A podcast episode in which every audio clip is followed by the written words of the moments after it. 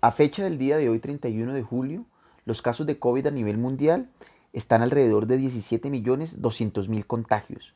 El número de muertos bordea los 670.000 y el número de recuperados ya alcanza la cifra de 10.700.000.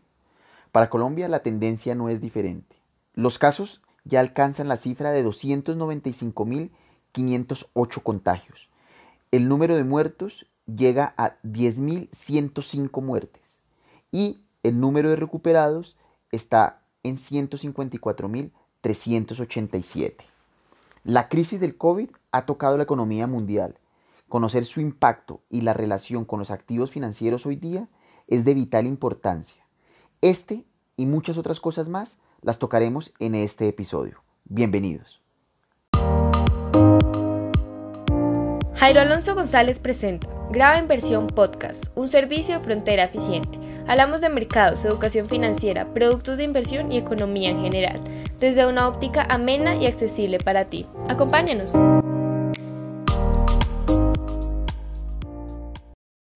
Ya ustedes escuchaban, los casos de contagios a nivel mundial están en ascenso. Conocer la relación que tienen en el resultado económico es de vital importancia. Por eso el día de hoy nos está acompañando el Alejandro Camargo. Eh, él es trader senior en Alianza Fiduciaria. Él ha trabajado eh, en la Bolsa de Valores de Colombia, trabajó como trader de fondos de inversión colectiva en Fiducoldex. Y pues el día de hoy nos acompaña eh, para darnos pues un panorama un poco más, más, más general o más bien más específico de esos vehículos de inversión adecuados y es lo que nos mueve en estos tiempos. Alejandro, muy buenas noches. Jairo, muy buenas noches y muchísimas gracias por la invitación a este tipo de espacios que considero son bastante importantes para promover la educación financiera en el país. ¿Qué más, Alejandro? ¿Cómo va esta, esta cuarentena eh, o, este, o, ese, o ese trabajo de ese home office? ¿Cómo le ha ido? Eh, bueno, desde el trabajo en casa, afortunadamente, eh, muy bien. Desde, desde la compañía en la que me desempeño hoy, eh, pues se tenían las herramientas necesarias para poder mandarnos a la casa sin, sin ningún problema y, y, desde el 20 de marzo, pues trabajando desde la casa y pues sin ningún contratiempo. Entonces, mucho más tiempo con la familia, puede que sí, un poco, mucho más trabajo, pero, pero pues tratando de, de, sobrellevar esta situación que no ha sido nada fácil. ¿Y en su concepto usted cree que, que, que el, el, home office eh, a raíz de esta coyuntura llegó para quedarse definitivamente, Alejandro? Yo creo que, que en parte sí, en un buen porcentaje. Eh, yo, yo, creo que hay muchas de las personas que, que no, no, es muy necesario que estén en la oficina directamente y todas estas herramientas tecnológicas que hemos venido conociendo en, los últimos, en este últimos par meses, eh, pues nos han demostrado que, que las reuniones, eh, muchos viajes, muchas cosas que se hacían presencialmente, pues pueden empezar a, volverse menos presenciales y, y, y hacerlos, pues hay bastantes alternativas que permiten hacerlo. Pues Alejandro, entrando un poco en materia, eh, eh, escuchaba usted la introducción un poco de los, de los casos eh, COVID a nivel mundial y a nivel Colombia, y pues definitivamente, sin lugar a dudas, es lo que está marcando la tendencia de la total de las actividades a nivel mundial y a nivel, a nivel local. digamos que para mí ha sido un poco complejo poder entender esa coyuntura, o más bien ese, ese comportamiento de los actores de los activos financieros ante la coyuntura COVID, pues digamos que, estamos viviendo.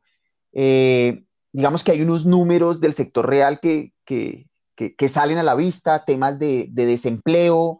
Eh, yo recuerdo, digamos, que las peticiones iniciales de desempleo en la primera semana de abril, apenas empezaban todas estas cuarentenas en Estados Unidos, que es como ese referente, llegaban a 6.800.000 personas pidiendo subsidio, eh, hoy día están como normalizadas alrededor de 1.450.000 personas pidiendo subsidio, digamos que de manera semanal, sin olvidar ese pico o ese referente en el 2008 o 2009, cuando el pico máximo semanal fueron de 700.000 solicitudes de desempleo. Es decir, o sea, estamos doblados en, solicitudes iniciales de desempleo, eh, incluso comparativamente con, el, con, la crisis del 2008, 2009.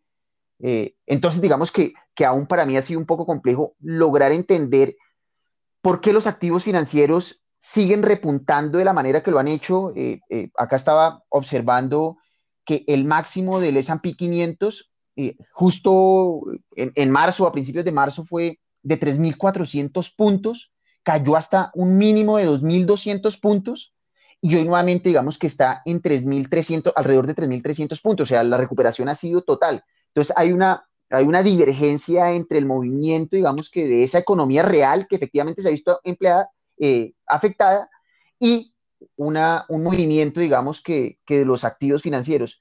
No sé usted cómo, cómo ve el panorama, qué atribuye, digamos, como esa, como esa disparidad, Alejandro. Eh, es algo muy extraño porque uno, pensaría que los, activos financieros se deberían mover frente a las expectativas de cómo se comporte la economía real. Sin embargo, yo atribuyo eso a que los bancos centrales, debido a la coyuntura que se está presentando, han tenido que generar muchísima liquidez, eh, no solo en Estados Unidos, sino en Europa, Japón y también en Colombia. Y esa liquidez, eh, lo que intentan hacer desde, desde los bancos centrales es que llegue a la economía real y que se dinamice un poco. ¿Qué ha pasado y qué es lo que yo he visto? Que, que esa liquidez no llega a los bancos, pero no llega a la economía real como tal. Entonces, toda esa plata que está quedándose y están dando los bancos centrales se está quedando los bancos y los bancos con tanta liquidez pues tienen que entrar a en invertir en, en, activos financieros. Es por eso que está esa disparidad en este momento, según mi, pues, mis análisis, y yo creo que, que, que, que, al final, en algún momento de la, de la historia, cuando ya cambie, digamos que toda esta coyuntura del, del COVID-19, eh, todo tiene que volver a la normalidad. ¿Cómo? Pues que, la, que, que los recursos tienen que volver tiene que ir a la economía real para empezar a dinamizarla de alguna manera. Entonces, eh, yo creo que toda esa liquidez a nivel mundial solo se debe a los activos financieros y por eso hay esa divergencia tan grande que para nadie es lógica pues, en los mercados financieros.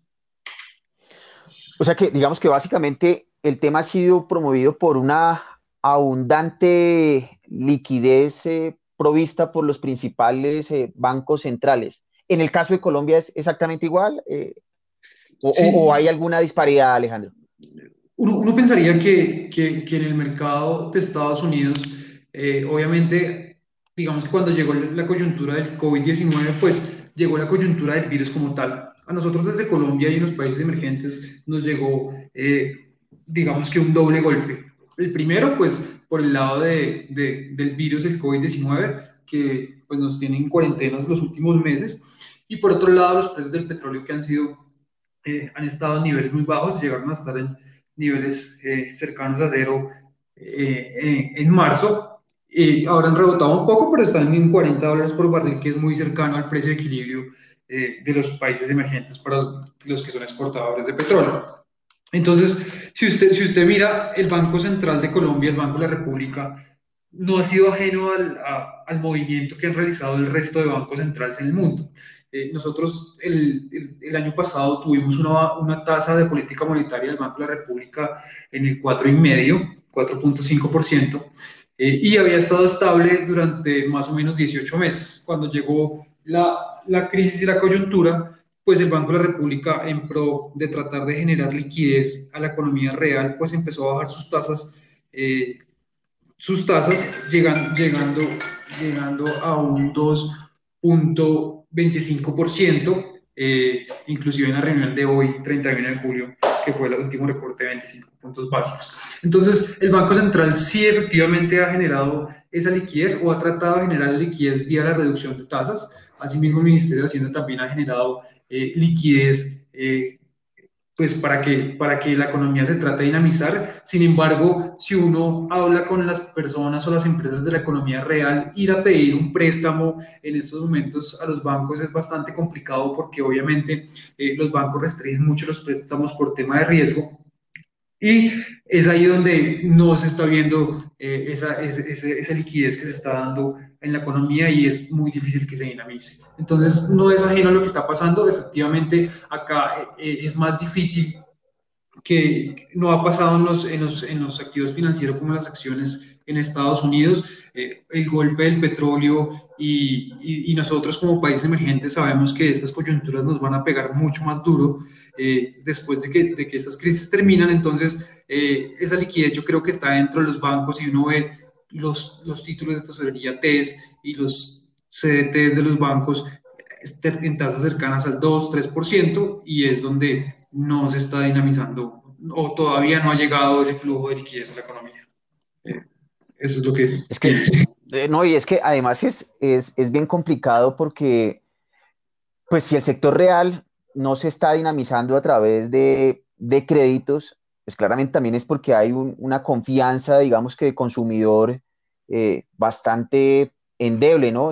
Si no hay a quien venderle, si la economía o el flujo normal de la economía no está cumpliendo su, su, normal tendencia, pues también para muchas empresas del sector real, eh, invertir en ese momento en capital de trabajo, pues va a ser, va a ser bien difícil. O sea que, yo, pues yo tampoco no lo veo que, que vaya a ser tan rápido, por más que el costo del dinero haya caído sustancialmente, pues yo siento que el sector real no va a tomar esos recursos, eh, digamos que, que, con unas tasas mucho más bajas o a unos menores, a unos menores costos, eh, si la demanda real no se reactiva, pues a raíz de todas estas cuarentenas, de hecho ya estoy, hoy estoy, hoy empecé mi cuarentena eh, acá en la ciudad de Bogotá, focalizada, entonces pues yo siento que, que, por ahí tampoco, por ahí tampoco va a ser, o sea, por más que el costo del crédito siga disminuyendo, eh, siento que, la confianza del sector real y, del consumidor al final del día, pues no se va a ver, no se va a ver eh, impactada, ¿no? Sí, y, es por eso que yo pienso que las tasas, esas tasas eh, del Banco de la República están muy bajas o en su nivel histórico, en sus mínimos, pueden seguir bajando a un 2% o un 1.75, pero una vez, una vez dejen de recortar las tasas del Banco de la República, pues se va a ver una estabilidad, no se va a ver el ciclo normal que ha habido en los últimos años que eh, bajan las tasas, hay un ciclo bajista de un par de años, se estabiliza por 8 o 9 meses y vuelve y empiezan a subir las tasas y empieza a cambiar el ciclo.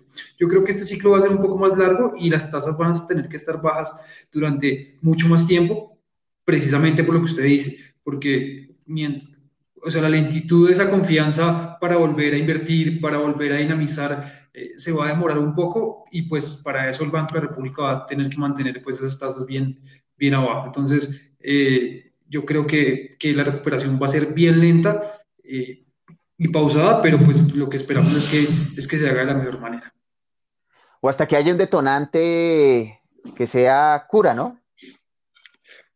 Obvio, hay muchas, hay muchas compañías y, y en, las, últimas noticias se ha visto que, que efectivamente eh, hay muchas empresas farmacéuticas que están trabajando en, en la vacuna, eh, unas ya en fase 3 de, de, digamos que todo ese proceso que tienen que hacer para poder autorizarla, otras en fase 2, pero digamos que todo el mundo está tratando de invertir en ese tipo de, de, de empresas, en ese tipo de, soluciones, porque obviamente en el momento que una vacuna llegue a nivel mundial y después cuando una vacuna empieza a llegar a Colombia después de un tiempo, pues eh, la confianza de poder salir a la calle, la confianza de poder volver a trabajar va a ser, va a ser mucho mayor y eso va a hacer que, que, que, la economía arranque un poco más rápido.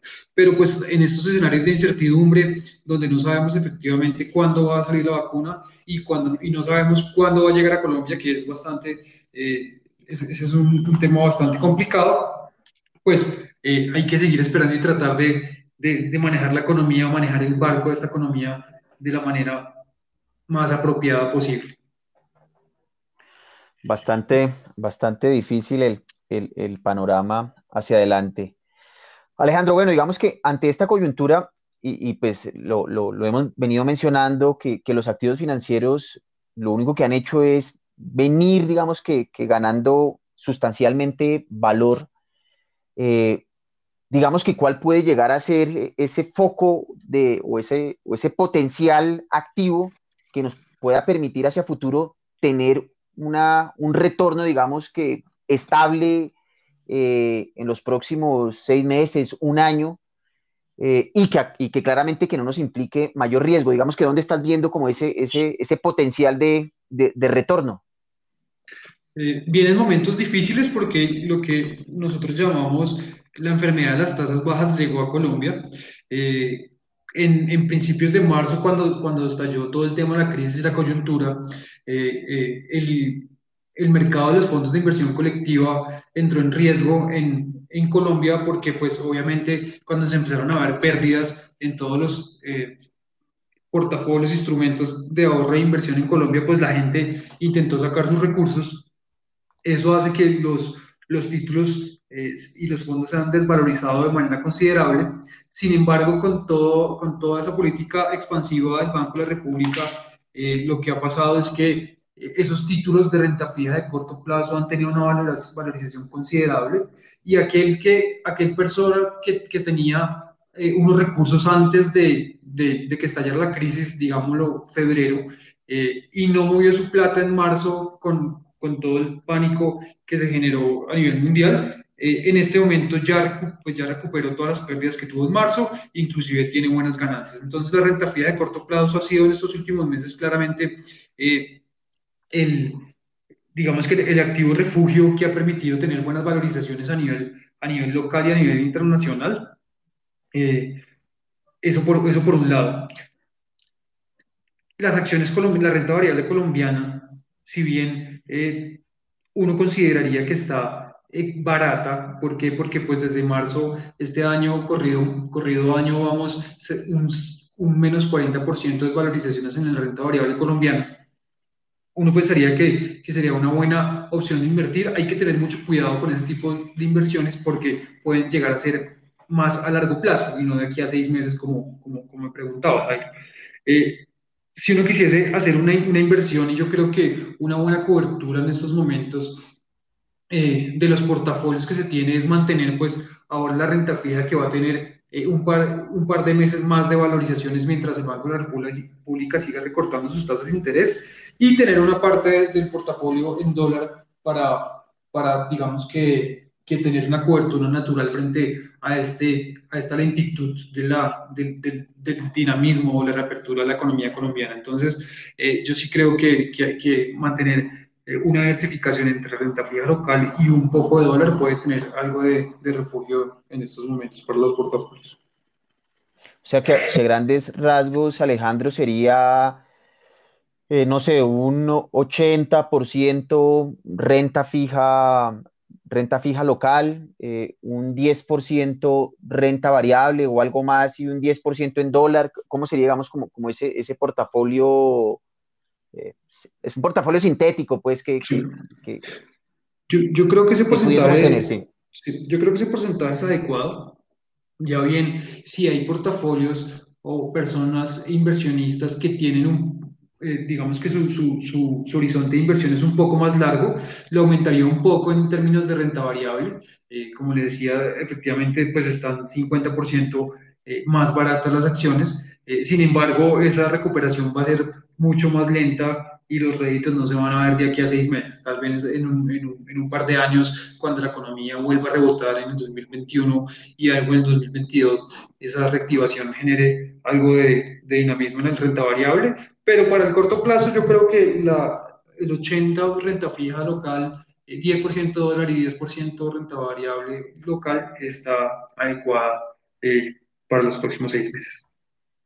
Alejandro, a, mí me llama la atención el tema del, del dólar. Eh, digamos que lo tengo bastante presente a raíz de la crisis del 2008-2009.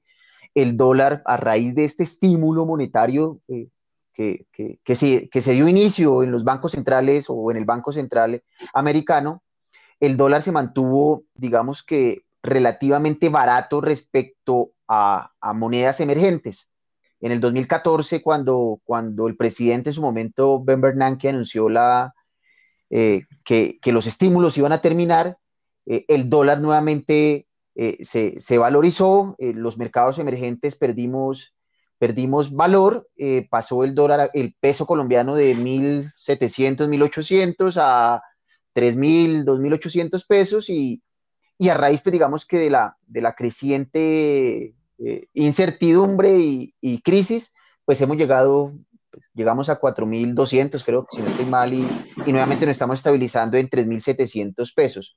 Pero digamos que ahí es cuando me queda la duda. Eh, se supone que estamos inundados nuevamente de dólares. Eh, el DXY, que es el que mide ese índice, esa, esa, esa, relación entre las monedas de mercados eh, desarrollados frente, frente al dólar, pasó en su momento del 90, y, 90 a ciento y pico el índice y hoy nuevamente está alrededor de 93, me corrige Alejandro si, si no es así, uno no esperaría que, que nuevamente el dólar se desvalorice y que los mercados emergentes eh, ganen valor relativo eh, frente, frente al dólar a raíz de esta, digamos que de esta cantidad de, de estímulos a nivel, a nivel mundial?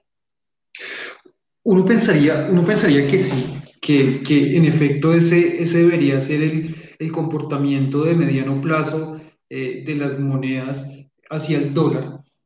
Pero en, momentos de incertidumbre, eh, siempre la moneda de refugio va a ser, va a ser pues la divisa norteamericana.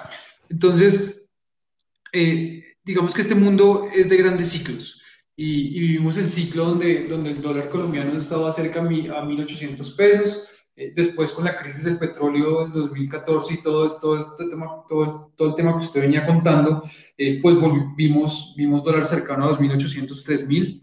Con esta crisis vimos un, un techo de, largo plazo para mi concepto de 4.200 pesos, pero si usted ve bien, eh, el índice de X ya en los últimos meses pasó de 100, de, de, de, estar alrededor de 105, 106, a estar cercano a 93, a 92 como está en estos momentos pero el dólar colombiano, el peso colombiano sigue por los niveles de 3.700 pesos. Entonces, ¿qué es lo que pasa? Que efectivamente el mundo, el mundo, sí, sí hay mucha liquidez en el mundo, pero todavía no se está dando la vuelta a mirar a los emergentes porque pues consideramos que, que efectivamente viene todavía una ronda eh, después de la, de la, recesión, después de que venga, eh, de que pase toda la incertidumbre, van a venir una ronda de, de, calificadoras eh, bajando calificaciones en los países emergentes, que puede generar algo de ruido y, estar con esa cobertura natural de, de, algo de dólar en los próximos meses puede generar algo de valor.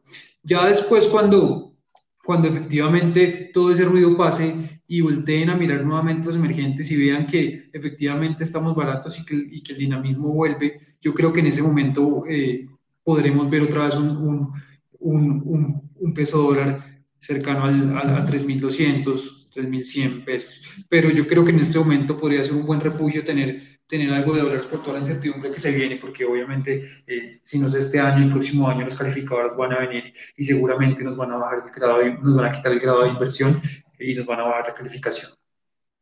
O sea que definitivamente en el corto plazo, por eh, aversión al riesgo y, claramente por, por ser emergente, pues eh, lo más importante es estar en, en, dólar como, como activo refugio, como, como lo mencionas. Definitivamente ese, ese será nuestro, nuestro seguro.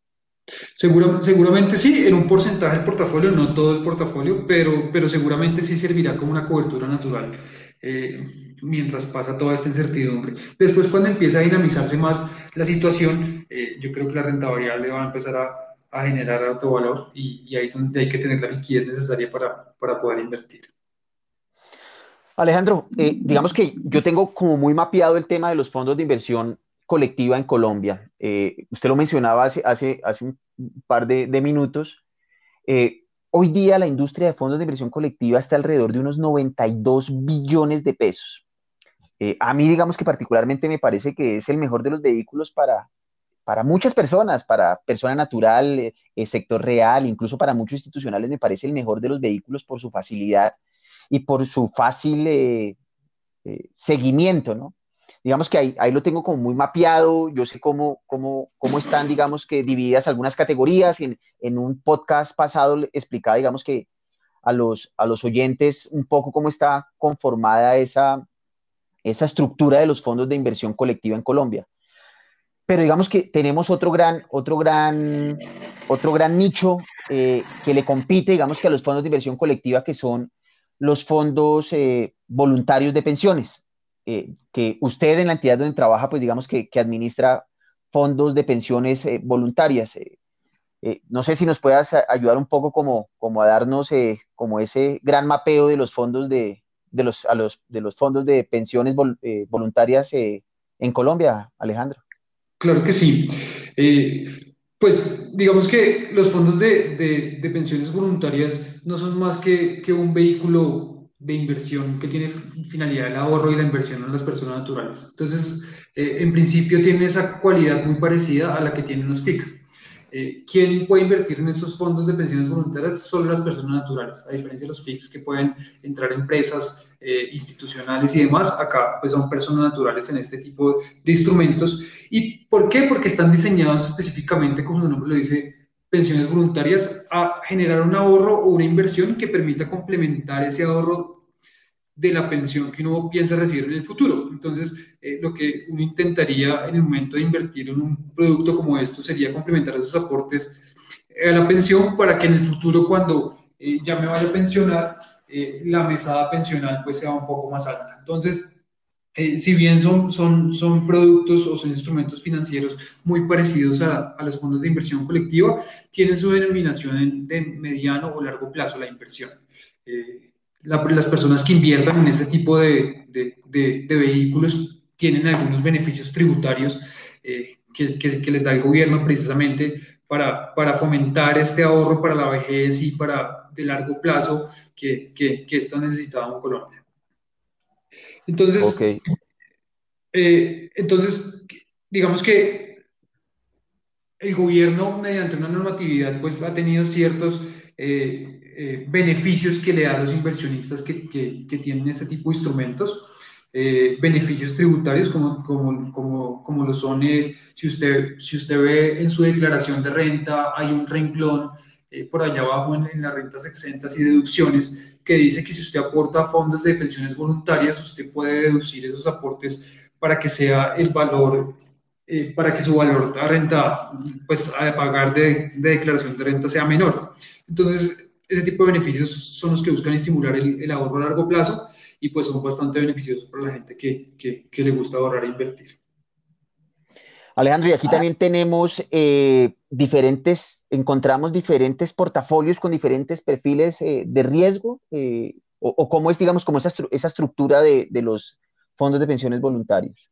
Entonces, como, como son, son vehículos de inversión que, que están dados o tienen su fin en, en inversiones a largo plazo, pues no son, no son fondos, eh, no son vehículos de inversión que tienen eh, solo un tipo de riesgo o solo una modalidad de inversión. Acá uno de los beneficios más grandes de este tipo de portafolios es que uno como inversionista puede invertir en diferentes perfiles de riesgos, en diferentes portafolios que invierten en, en, diferentes activos, tanto locales como, como globales. Entonces, le doy un ejemplo.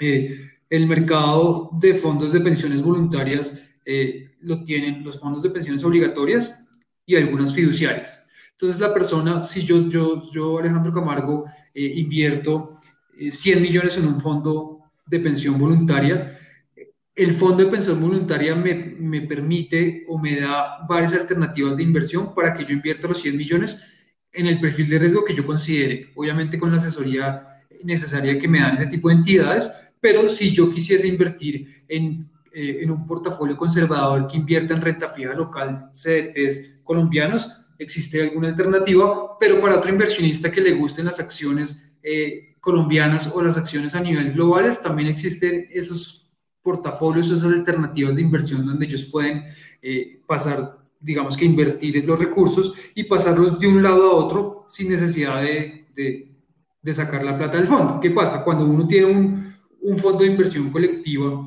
eh, que invierte en renta fija local y de pronto quiere invertir en acciones, tiene que sacar la plata o cerrar el fondo que tiene en, en renta fija local y abrir otras participaciones en un fondo de inversión colectiva que invierta en acciones locales o globales. Acá no, acá pues usted tiene los 100 millones de pesos en el fondo, como el ejemplo que estaba dando, pues puedo meter 20 millones de pesos a, a las acciones globales, eh, 30 millones de pesos a renta fija local y 50 millones de pesos a dólar. Digamos que hay muchas, muchas posibilidades y estos son portafolios bonitos para los inversionistas porque eh, lo, que, lo que fomentan esa, esa inversión, ese ahorro a largo plazo, que no lo toquen como, como, como, que lo voy a sacar rápidamente, sino que va a ser un ahorro para, para el futuro.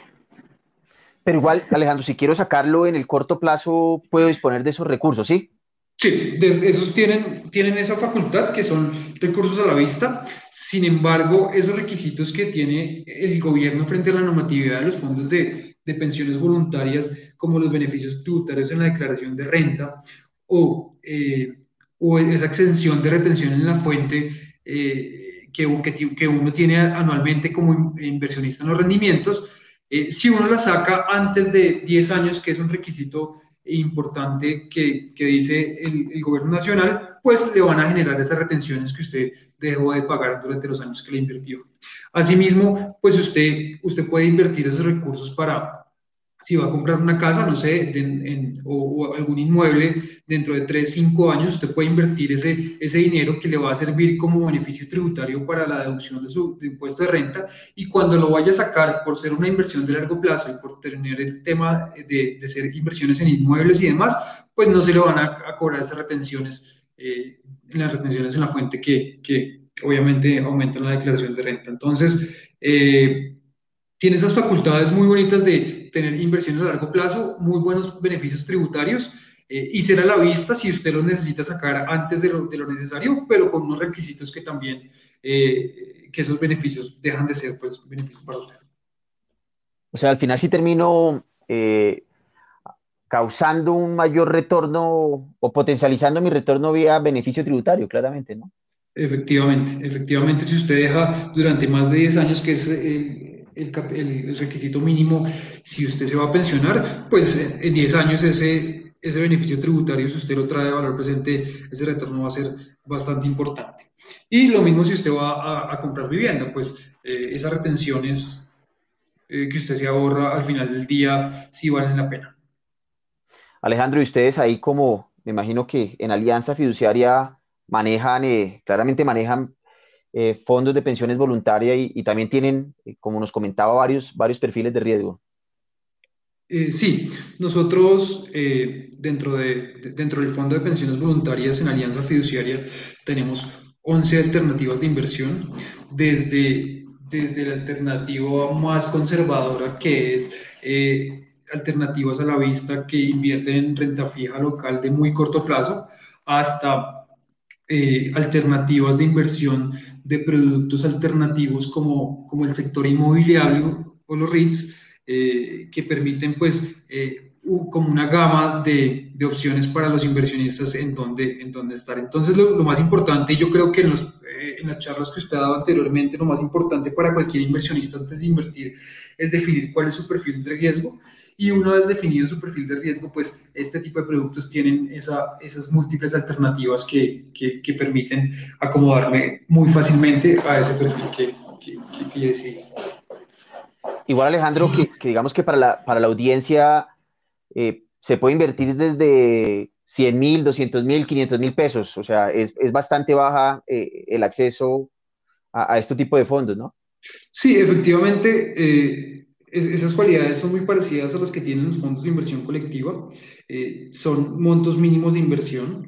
Eh, lo que buscan, sí, efectivamente, la normatividad y todos los beneficios es que pues, se, vayan haciendo una, se vayan haciendo aportes a medida que uno pueda invertir en ese tipo de instrumentos para que en el largo plazo haya algún colchón o, o ese, o ese, ese, esa complementación de aportes a la pensión sea lo más importante. Pero sí, uno puede invertir desde, desde digamos que normativamente es de montos muy pequeños.